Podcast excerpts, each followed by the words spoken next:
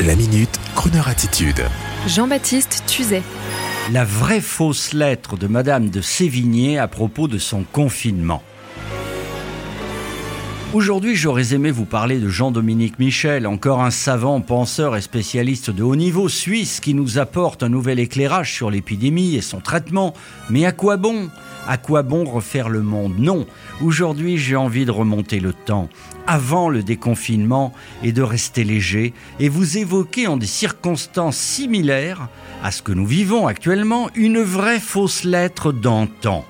Voici ce que Madame de Sévigné a écrit, ou aurait pu écrire selon nos convictions, à sa fille Madame de Grignan, jeudi, le 30e d'avril de 1687. Surtout, ma chère enfant, ne venez point à Paris. Plus personne ne sort de peur de voir ce fléau s'abattre sur nous. Il se propage comme un feu de bois sec. Le roi et Mazarin nous confinent tous dans nos appartements.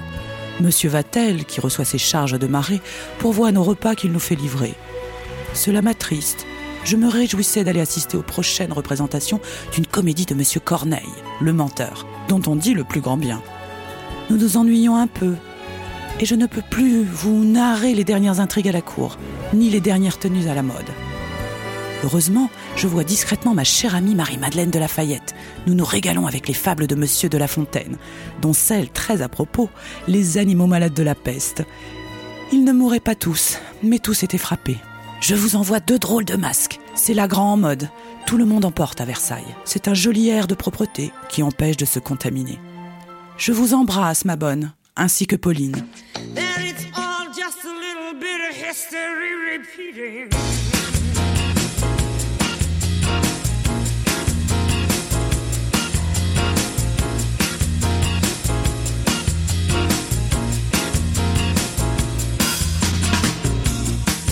Newspapers shout, a new style is growing, but it don't know if it's coming or going. There is fashion, there is fact. Some is good, some is bad, and the joke